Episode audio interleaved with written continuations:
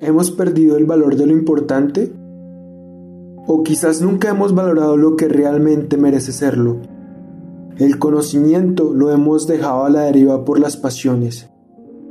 El tiempo lo dejamos en vicios banales, juntos malgastados por el hedonismo y tristemente premiados por el mercado. La máquina que destroza la virtud y premia la gratificación instantánea. Este último, el mal de la modernidad, de la humanidad, el destructor de sueños.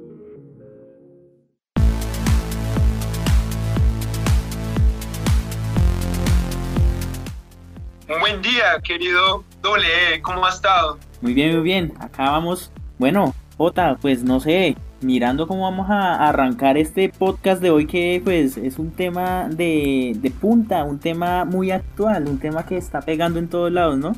Sí, un tema que es bien preocupante, la verdad, y más para todas aquellas personas que día a día se esfuerzan por, por mejorar cada día, digamos, más, eh, más que todo en el ámbito económico, y es que vamos a tocar el tema de, las, de la precarización laboral versus influencers que los vemos que se ganan la vida fácil y que están llenos de, de muchas polémicas por sus actuaciones, ¿no? Claro, digamos ya eso es algo más más farándula, ¿no? Eso es una vaina que ya se ha convertido completamente en farándula y estos personajes que se dedican pues a ser precisamente influencers en redes sociales, en diferentes, bueno, en los medios que lo permiten, actualmente con el avance de las tecnologías digitales, se hacen ver como que, oiga, les toca como muy sencillo, ¿no? Yo matándome estudiando como tanto tiempo.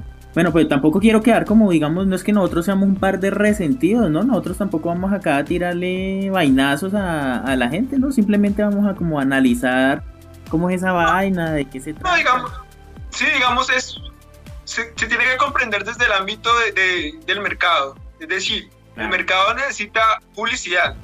Y ahora la gente está confinada en la casa se está riendo de las payasadas que hace un influencer y pues bueno, es entendible. Digamos, yo apoyo mucho, hoy, hoy en día está surgiendo como la moda también de los académicos de tener sus redes sociales y eso lo comparto muy bien. Ha surgido poco, ¿no? Pues obviamente los primeros que, que, que, que se crearon o que formaron, forjaron el ámbito de las redes sociales y ser influencers, obviamente les ha ido muy bien.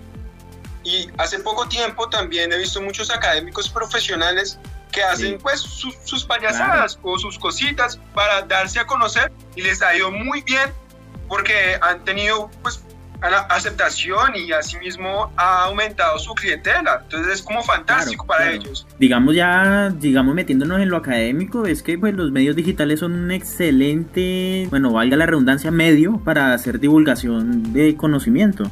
Desde el punto de vista científico, social, político, bueno, mejor dicho, hay gente experta en todos lados. Y bueno, como usted me estaba comentando, pues es que precisamente tiene mucho que ver con el mercado, ¿no? Y es que esta industria de los influencers y las redes sociales se estima que mueve aproximadamente unos 1.500 millones de dólares al año. Eso no es un viajado de plata que, pues, hermano, te cuento. No, y, y digamos, en ese ámbito de, la búsqueda del mercado, a los que mejor les van fueron los que primero, digamos, los que comenzaron sin esperar nada a cambio Digamos, imagínese usted, imagínese usted cuánto ganará el famoso youtuber Luisito Comunica.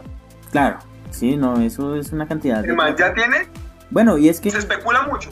Sí, pero Sí, bueno, digamos eso hay cantidad de, digamos, comentarios que cuánto gana al mes un youtuber, cuánto gana al mes un instagramer, bueno, etcétera. Pero es que depende no solamente de, de, la misma red social, sino de las marcas que están detrás, digamos, pautando, poniendo publicidad y todo ese asunto. Y que pues ahorita no, y que ellos lo han hecho muy bien. Muchos de ellos hasta tienen su propia marca, han lanzado canciones. Es algo muy bien. Digamos, ahí, ahí saldría la pregunta, ¿vale la pena estudiar? Hombre, pues es que también hay que ver una cosa, es tan sencillo ser influencer, o sea, si es tan fácil, o sea, no hay que ser, no hay que estudiar al respecto, porque es que si uno se pone a mirar, digamos, no sé, hay que de pronto tratar de poner dos palabras y comparar. Una cosa es de pronto ser influencer y otra cosa es de pronto ser popular. Digamos una persona popular no necesariamente es un influencer. Yo quiero poner en la, en la parte de popular aquellas personas que digamos sin sus redes sociales y sin las payasadas o la risa o lo que hagan ahí, sin el show que hacen de pronto a través de esos medios digitales, no son nada. Sin eso, digamos, se le quita su red social y se acabó el influencer porque en realidad no era un influencer, no era una persona que conoce el tema. Moviéndonos un poco más hacia la parte de los que quieren llegar a generar cambios en el comportamiento de sus seguidores, a influenciarlos, que pues de, precisamente de ahí es que viene esa palabra, no simplemente un entretenimiento. Un influencer es una persona que es capaz de influenciar en el pensamiento y en el comportamiento pues de sus seguidores, que es su grupo, el grupo que lo rodea, el grupo que le pone atención. Y normalmente pues podemos ver ahí, como estabas mencionando ahorita J, que son personas digamos, especialistas en un área, no sé, hablemos de nutriólogos, hablemos de médicos, hablemos de políticos, hablemos de historiadores, eh, hablemos, no sé, de un par de biólogos que le dio por hacer un podcast, no sé, aparecen por ahí.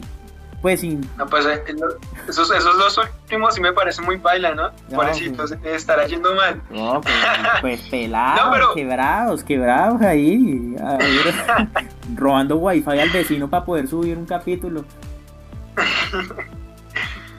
Pero, digamos, digamos, yo digo que sí, todos los que tienen números ahí, de alguna u otra forma, influencian a, las más personas. Hubo, está el caso, por ejemplo, de, de la conocida EPA Colombia, que la vieja, simplemente por hacer estupideces, la gente la, la, seguía. Y obviamente la gente, mucha gente la seguía solamente era para burlarse de ella.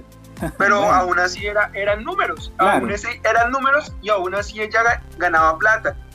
Hasta el punto de que fue ella, estaba como apoyando unas marchas, estaba vandalizando, pues, entre comillas, vandalizando, dañando una estación de Transmilenio y le tuvieron que, la justicia le tuvo que, lo tuvo que alejar de las redes sociales, pues porque obviamente de un sentido a otro va a perjudicar a la, población. Claro, porque es una persona que a su manera y con su propio estilo es capaz de mover gente, ¿no? Digamos, convencer a la gente de, un, de algo. Ahí es donde viene también lo peligroso. Porque vemos, digamos, gente, no estamos hablando, digamos, del caso de EPA Colombia, yo, digamos, no la veo como alguien peligroso. Pero sí están, por ejemplo, aquellos que se las dan de, de terapeutas, de, no sé, de médicos, o, bueno, no sé, cualquier otra profesión en la que se necesita ser experto, en la que se necesita haber tenido un grado académico para poder hablar del tema, y no simplemente son personas que por tener popularidad hablan de algo que desconocen y pues pueden llegar a generar un perjuicio en la salud emocional o física de, pues, de aquellas personas que los están escuchando, ¿no? Eso también digamos es lo que... están también los que abusan de de la influencia de que pueden tener. Los que dicen los motivadores, los que por ejemplo dicen, ah, ¿usted qué hace mirando el celular? Genere dinero a través de él, págueme y genere dinero. Y pues al, final, pues puede llegar a ser una red de estafas o pueden ir cobrando muchísimo por algo que no vale tanto. Oiga, mire que ese es el eso, se ve, eso se ve mucho. Digamos, ah, yo he tenido, digamos, la experiencia personal de encontrarme con personas que básicamente dicen eso. O sea, usted, usted para qué estudia, usted para qué, para qué hace lo que hace, para qué trabaja. Mire que no tiene que trabajar, usted puede dedicarse a otras cosas, usted no tiene que, hacer nada para, para ganarse la vida. Bueno, pues yo no sé, yo de pronto mi percepción, no sé, en mi mentalidad de esclavo yo pienso pues que uno no, pues digamos de esclavo entre comillas, desde digamos esa perspectiva, uno no es que estudie porque le guste matarse o por nada de eso, sino porque, digamos, uno tiene la percepción de que uno también tiene que aportar algo a esta sociedad, no sé. Y de pronto no es la única manera, eh, a través de, digamos, el estudio, la formación académica, pero, pero yo creo que sí es una, una de las formas que hay. Y desde mi perspectiva, yo creo que a través de mi profesión puedo llegar a generar un impacto positivo o un cambio desde el punto de vista social. Y no necesariamente a través de este tipo de plataformas, no a través de videos, no a través de, un podcast, no a través de convertirme en un youtuber, en un influencer o en lo que sea sino también desde mi trabajo profesional con las personas con las que interactúo, con las comunidades que rodean mi trabajo, mi, hogar, eh, bueno, entonces también es algo más de qué voy a dar yo y no tanto qué es lo que voy a recibir como beneficio. Exacto, exacto. Y además que nosotros nos beneficiamos de los impuestos de los demás, hay que de alguna u otra forma retribuirle a la sociedad. digamos, hay una persona, no, no voy a decir nombre nada, muy famosa en, las redes sociales que dice, ¿usted para qué estudia? Tiene que emprender y todo eso. Y pone, muchos ponen el ejemplo de, de Mark Zuckerberg, de Bill Gates. Ah, Y lo que pasa es que ellos, ellos ya, ya estaban estudiando. Claro. Y a través de todos los conocimientos que ya habían adquirido, ellos comenzaron con su proyecto de, de Facebook y de Microsoft, y, pero que vieron que si querían que eso avanzara tenían que salirse de la universidad y por eso se salieron. Hay muchos que, muchas entrevistas de, de, de, dueños de empresas que les decían, usted, eh, ¿usted cree que el estudio sirve? Y ellos decían, sí, claro, porque me tuvo que estudiar mucho, tuve que esperar mucho tiempo y si hubiera estudiado hubiera tenido las herramientas para avanzar más rápido. Hay otro, hay otro estudio que dice que, por ejemplo, para que una alguien de, de la, salga de la pobreza, un joven, tiene que estudiar por lo menos 16 años. Claro. Para salir de la pobreza, tener una oportunidad. Y que muchos solamente que se quedan en 6 o 9. O sea, o sea, terminar por lo, por lo menos un pregrado y si se puede un posgrado. Obviamente esto no, no asegura una, una, una, estabilidad financiera porque en este momento, ¿qué lo va a asegurar? Es decir, la informalidad en Colombia está cerca del 50% y, los, y prácticamente los gobernantes dicen que todo está bien y para los que prácticamente para el límite de la pobreza es ganar menos de 250 mil pesos mensuales que no alcanzan para nada. Imagínense, no, eso es una vergüenza.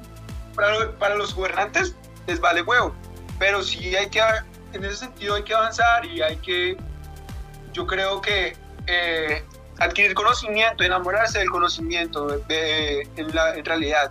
Porque, digamos, los influencers, más allá de, de que, bueno, hacen sus, sus cosas y todo eso, pero ellos atrás de, atrás de, de, todo, de la vida de ellos, muchos estudian, muchos tienen sus cositas, eh, practican inglés, eh, hablan otros idiomas y todo eso. Obviamente ya les salió, le explotó esa mina, ellos se van por la mina, ellos no van a dejar la mina porque ellos ya han adquirido una libertad pero yo creo que sí vale la pena estudiar.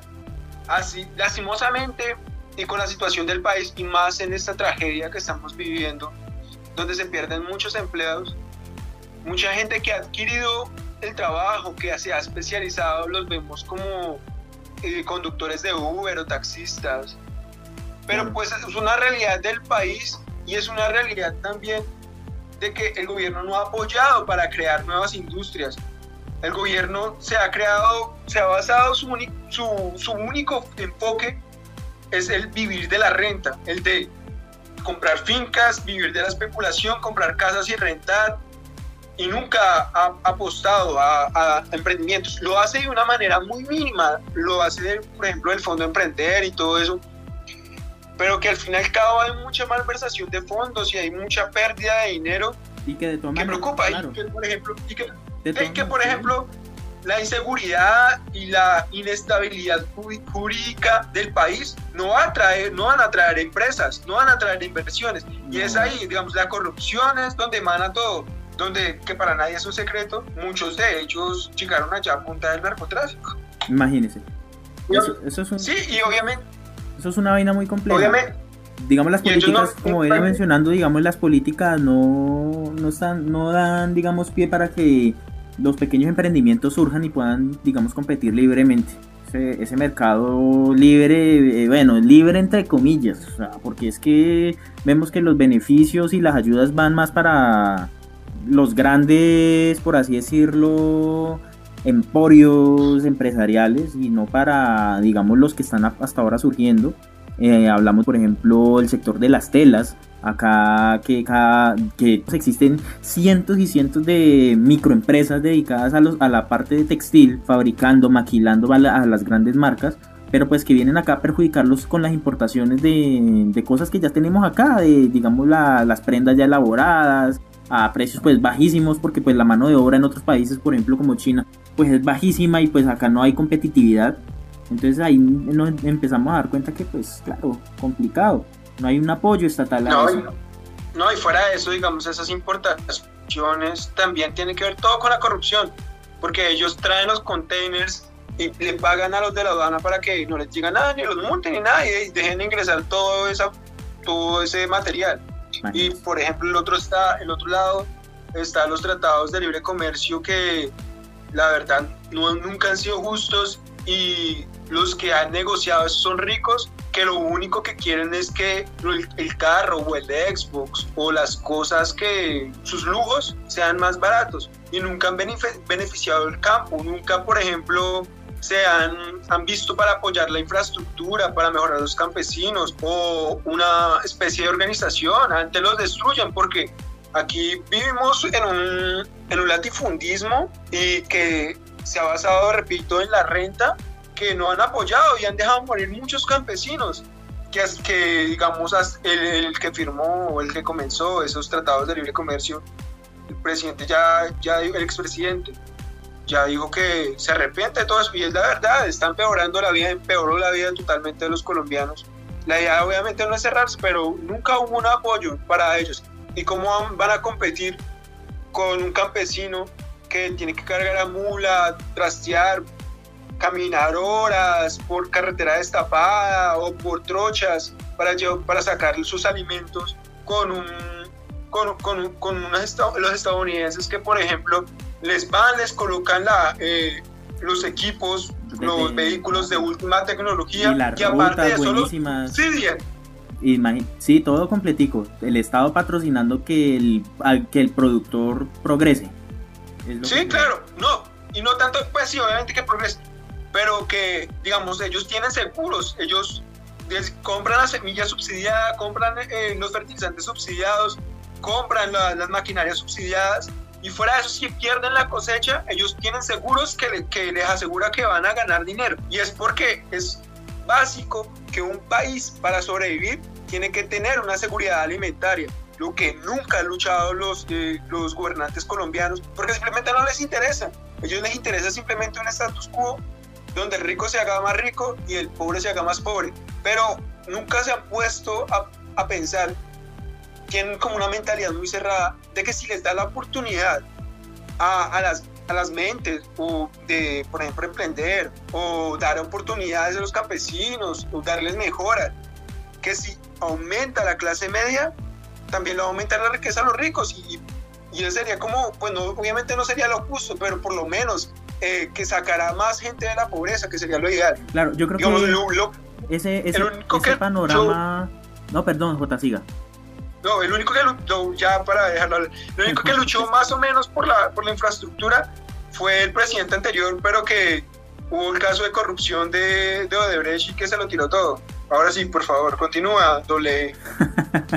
no, venga, es que quería meter ahí la cucharada diciendo que es que seguramente como para de pronto retomar un poco el tema inicial con el que dijimos que íbamos a hablar, porque le estamos metiendo a la gente gato por liebre. Oiga, estamos hablando de influencer y de cada estamos hablando de políticas públicas y diciendo que está mal en este país. Pero bueno, es que lo, uno tiene que ver con lo es Que está, es que está enlazado, es que está enlazado. Y hay, que traer, y hay que traer a alguien, ya, un emprendedor, que para, para hablar sobre estos temas detallados. Porque esa es la precarización laboral. Y con la precarización laboral y el aumento de la informalidad, muchos ven, por ejemplo, el influencer como una salida. Es que, es, eso, es eso, es eso precisamente, JB. Es que yo creo que este panorama, digamos, socioeconómico tan paupérrimo que se ha generado, ha hecho que haya una minimización o una, digamos, subestimación del profesional si no, si usted no se va a ganar la vida fácilmente a pesar de haber matado, de haberse matado tantos tiempo, tanto tiempo estudiando, digamos, ¿por qué valdría la pena hacerlo? No vale la pena, más bien miremos qué están haciendo otros, vamos a, a no sé, es que uno no puede tirar la piedra porque pues uno no está libre de pecado como el asunto, porque yo creo que la mayoría de las personas somos consumidores de, de ese tipo de contenido que se genera como lo veíamos desde la televisión cuando daban también caderas o sea, y uno también mira videos de bromas en YouTube y mira videos de bromas en redes sociales y es que uno también consume entretenimiento. Pero esa facilidad aparente de crear ese contenido ha hecho que las personas digan, no, pues es que está más fácil por este lado. Eso para que estudia uno. Ya el chino no quiere decir, en el colegio le dicen usted qué quiere ser cuando grande, antes era la doctoritis, todos querían ser doctores, médicos o lo que sea y no, ahorita yo quiero ser youtuber, yo quiero ser influencer, papá, que no está mal, no está mal, yo no critico eso, lo que critico es el tipo de contenido que se quiere generar, se quiere generar contenido vacío, se quiere generar porque es que algo para que, sea entretenido no necesariamente tiene que ser antiacadémico, lo académico también puede ser entretenido. Ahora digo yo, no, no todo tiene que ser tampoco académico, no se trata de eso, pero se trata de que la sociedad tampoco mire eso como la culminación de, del desarrollo profesional de la gente, no tiene que ser eso tampoco lo más apreciado. ¿Qué pasa en nuestra sociedad que aprecia más ese tipo de cosas que el esfuerzo del sector médico? Y más, por ejemplo, digamos, en una situación como la pandemia, que uno se da cuenta que en vez de, digamos, apreciar, uno como que se da cuenta es que como que al contrario, como que le cogen bronca, le cogen repulsión al personal de salud y, es, los, y es nuestra primer línea de batalla en esta situación que estamos viviendo. Ah, pero bueno, si, si hay un tipo haciendo bromas por ahí en la calle, ah, ese sí es muy bueno, ese es muy gracioso, compartámosla porque es que la cuarentena nos tiene estresados y ese sí es un héroe, ese que nos hace reír. Y bueno, ¿será? Ah, no sé, pero sí hay que, hay que inculcar o, digamos, motivar a la gente de que, de que estudie, porque también es una salida, de, digamos, de la precarización laboral y una salida de la pobreza y todo eso. creo que esa es la base. ¿Cuántas generaciones tienen que pasar para que, para que salga de la pobreza y de la, del analfabetismo una familia, digamos, que viene de estrato 1 o, para que, o que venga del campo? En mi caso, yo por ejemplo, yo soy el primer profesional de mi familia, de mi familia paterna y materna y salí como uno de los primeros profesionales. Y aún así, uno no puede decir que está en el tope, en la cima. Falta mucho por recorrer y uno tampoco se puede comparar con con salir de, pues no sé, de salir de ese umbral de pobreza, aunque pues creo que acá el que gane 300 mil pesos ya no es pobre, creo, eso es lo que se dice. No, qué tristeza esas, esas estadísticas amañadas.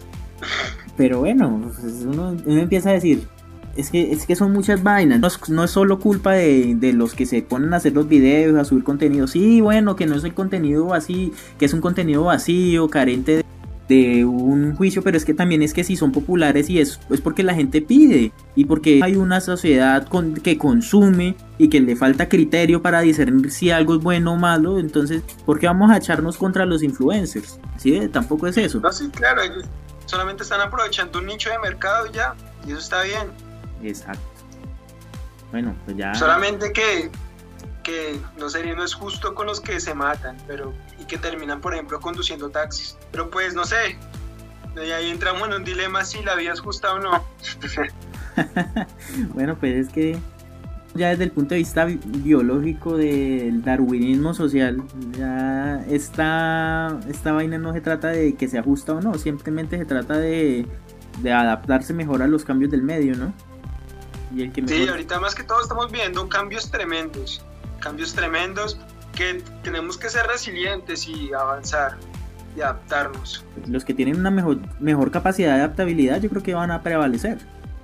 ¿Será que estaremos ahí? Sí, no sé, una buena pregunta. ¿Será que, hombre, al menos será que si la profesionalización, si no nos va a garantizar el éxito financiero, al menos nos va a garantizar la posibilidad de ser adaptables?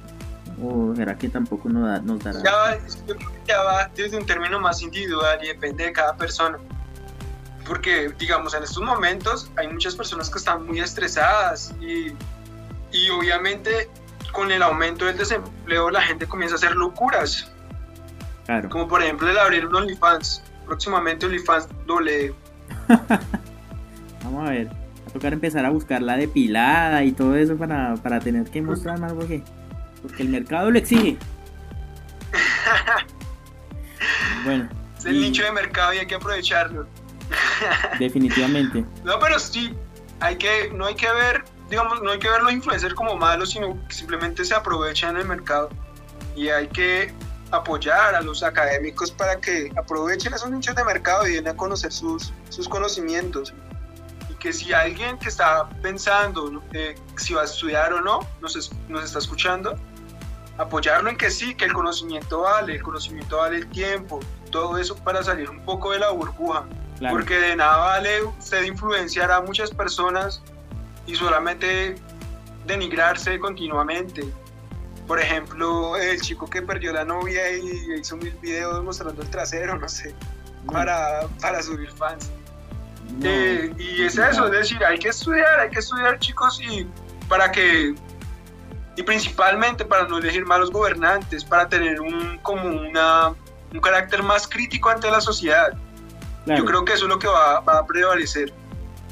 El que, el que sea adaptable y el que tenga un, un pensamiento crítico en esa última parte de este sector de los influencers y los youtubers ha tomado tanta fuerza que incluso acá en Colombia en las últimas elecciones presidenciales uno de los debates que no fue un debate, digamos, formado a gran escala, pero sí fue un debate y, fue desarrollado por parte de, digamos, de los influencers.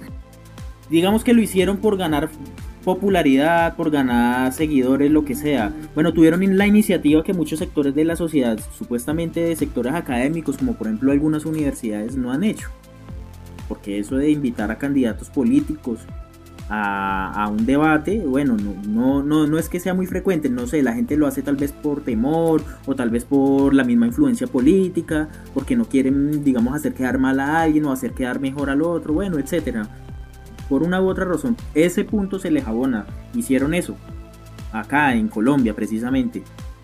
Por otro lado, la, la otra cara de la moneda es que pues el debate fue pues un poco patético, ¿no? Las preguntas no eran de mayor contenido, de, mayor fuerza, no fue algo... fue una buena iniciativa y el que lo comenzó creo que fue el periodista Daniel, ¿no? Dani. Creo que fue Dani, pero no, no tengo el dato ahorita. No sé exactamente. Creo que sí fue, digamos, ese es un ejemplo de cómo de cómo mejorando el trabajo a través mejorar el trabajo a través de las redes sociales, dar a conocer todas sus opiniones.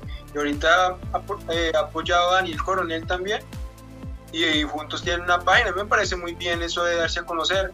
Digamos, ese es como eh, el camino, yo creo. Y que fuera de eso, muchas marcas también tienen que estar ahí en las redes sociales. No, la digitalización ha aumentado más ahorita en términos de pandemia. Claro que sí. Eh, yo creo que tienen que ir de la mano eso y que, por ejemplo, los científicos ahorita están dando a conocer más sus cosas y están dando como... importantísimo a mostrarles que les ha retribuido a la sociedad. Yo creo que ese es el camino también. Claro, porque digamos la gente ni siquiera, la gente, digamos nosotros, no, yo por lo menos no sabía que tocaba estudiar para ser científico.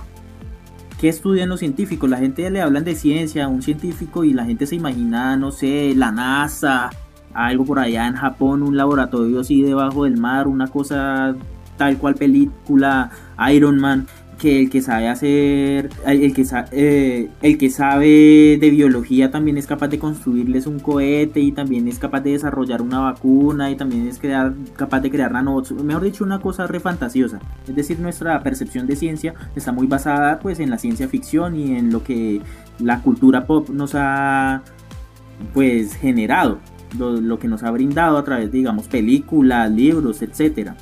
Precisamente el auge de los influencers ha permitido que hayan influencers con formación científica, físicos, matemáticos, biólogos, personas que tienen capacitación en áreas específicas de la ciencia y que aparte de informar, aparte de contarle a la gente qué hacen o aparte de resolver dudas sobre aspectos científicos, también motivan.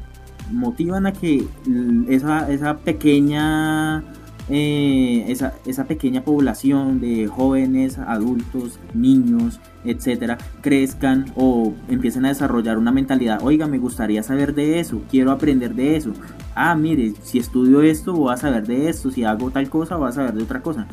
Pues que antes, digamos, o los medios tradicionales como la televisión y la radio no nos brindaban ese tipo de información. Antes uno no sabía que tenía que estudiar a menos de que digamos tuviera ya padres con la misma formación académica que le dijeran a uno, vea, usted puede hacer esto para aprender esto. Bueno, yo creo que se, se daba el caso, pero pues no era como en todas las familias. Pero yo creo que eso es algo que ha permitido, eh, digamos, eh, la generación de, o la potenciación de las redes sociales y de los influencers en la parte académica. Hay que tener en cuenta también que, por ejemplo, parte de lo que ha generado que la gente se fije tanto en estos medios digitales ha sido también la desconfianza que han generado los medios tradicionales, ¿no? Eh, como Sí, yo creo que también, pero también es, como, es un arma de doble filo, también por, lo que ya hablamos de la fake news y que todo eso que también ha llevado la, información falsa. Y, y es eso, es decir, también como que se ha generado, como usted lo dijo, se ha generado una desconfianza hasta en los, hasta en los medios estatales como en los privados. Definitivamente. Porque obviamente cada uno tiene su interés. Claro. Y bueno, y es que pues, bueno, digamos, esos intereses son como muy marcados, pues obviamente pues por aspectos políticos. Y uno piensa que de pronto en las redes sociales hay como más independencia, ¿no? Se ve como más más libertad de pensamiento. La libre expresión, más libertad de pensamiento, pero pues también es cierto que las redes sociales también como que lo engañan a uno, ¿no? Sí, claro. Lo hacen pensar cosas. Exacto. Sí, lo que yo hablamos ya del algoritmo y de todo eso. Claro. En el primer podcast para que lo escuchen. Invitado, vayan al primer podcast. acá por este mismo por este, por este mismo enlace encuentran el primer este podcast. ¿Vamos a las conclusiones ya o qué? Pues hombre, yo creo que sí, yo creo que ya podremos pensar.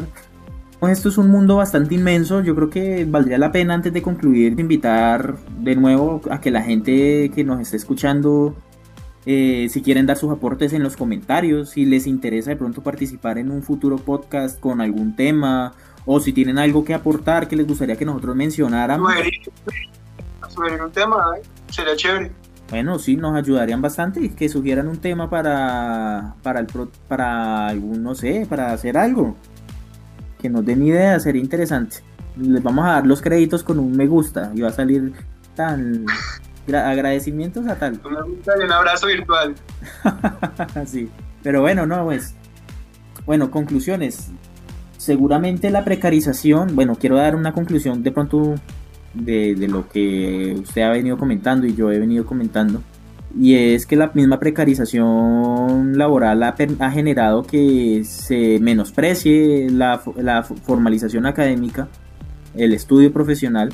Y pues en el auge de, la era digital, pues aparece la, el ser influenciador como una alternativa muy atractiva y se subestime al profesional pienso yo por ese lado, pues en cuanto a la generación de recursos. ¿Qué tan justo es? ¿Qué tan injusto es? Bueno, no tendríamos la autoridad moral para decir si es justo o no es justo, porque pues como se dice, se está, hay una adaptación a un mercado. No, yo creo que sí, sí es justo, sí es justo, digamos, no, no en el término de, de comparativa, pues no es justo que ganen más dinero, pero pues ellos están aprovechando el mercado. Y ya, eso es, digamos, tampoco, tampoco es justo que muchos políticos lleguen allá y ganen lo que ganen a punta de robo.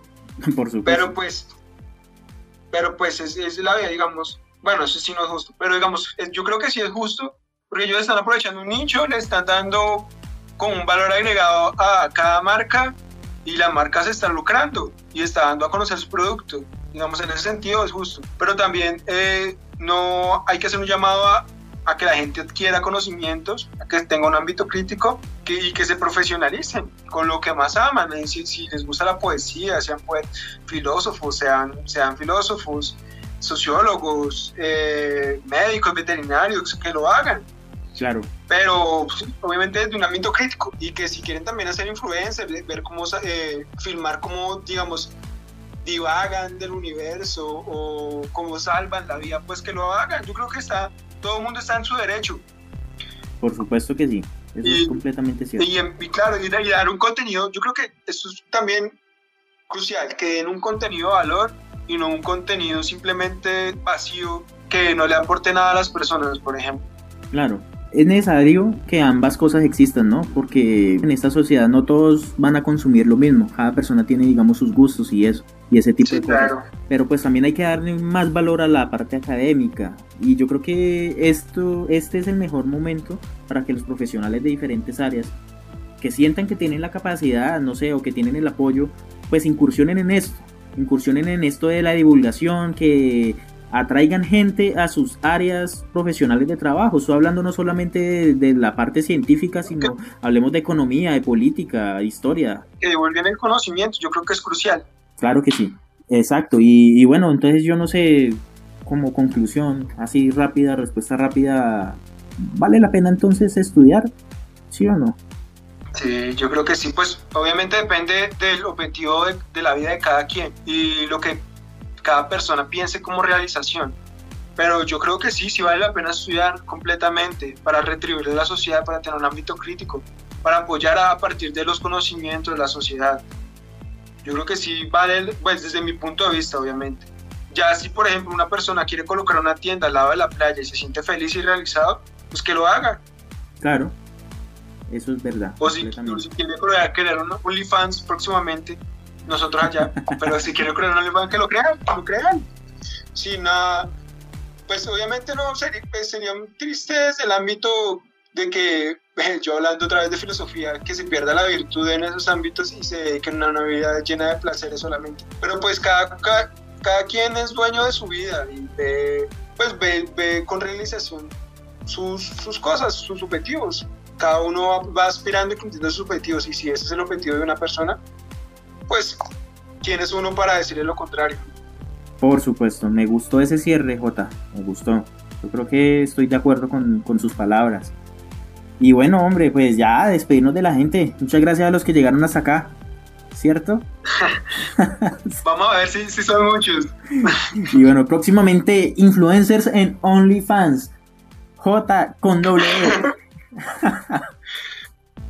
Pero nosotros no existimos y existimos solamente en el mundo digital.